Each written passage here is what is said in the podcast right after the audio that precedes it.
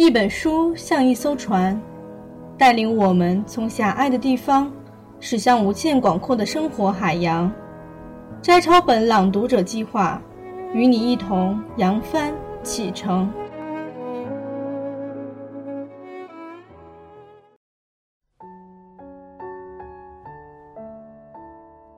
烟波兰，作者简真，朗读小莫。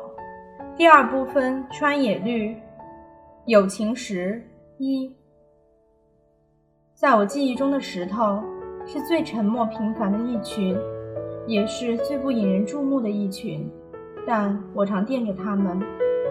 他们是十族中的在野者，永远无法在橱窗中找到，也无法在脑海里思索出一丝丝的特征与形象。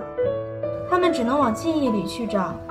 如果记忆里不曾收藏他们，那么，就算是石头鉴赏家也找不到他们，因为他们倔强地内敛着自己的华彩，那不是一双爱看漂亮的眼睛所能透视的。粗糙是他们唯一的语言，懂得粗糙，便能懂得他们的亲切，而这种亲切是需要真真切切地用双手去抚摸，才能领会得出的。这种粗糙是怎样的一份熟悉啊？那种紧握于掌中。让石的吻石与掌肉的弹动契合为一，又是怎样的一份喜悦和？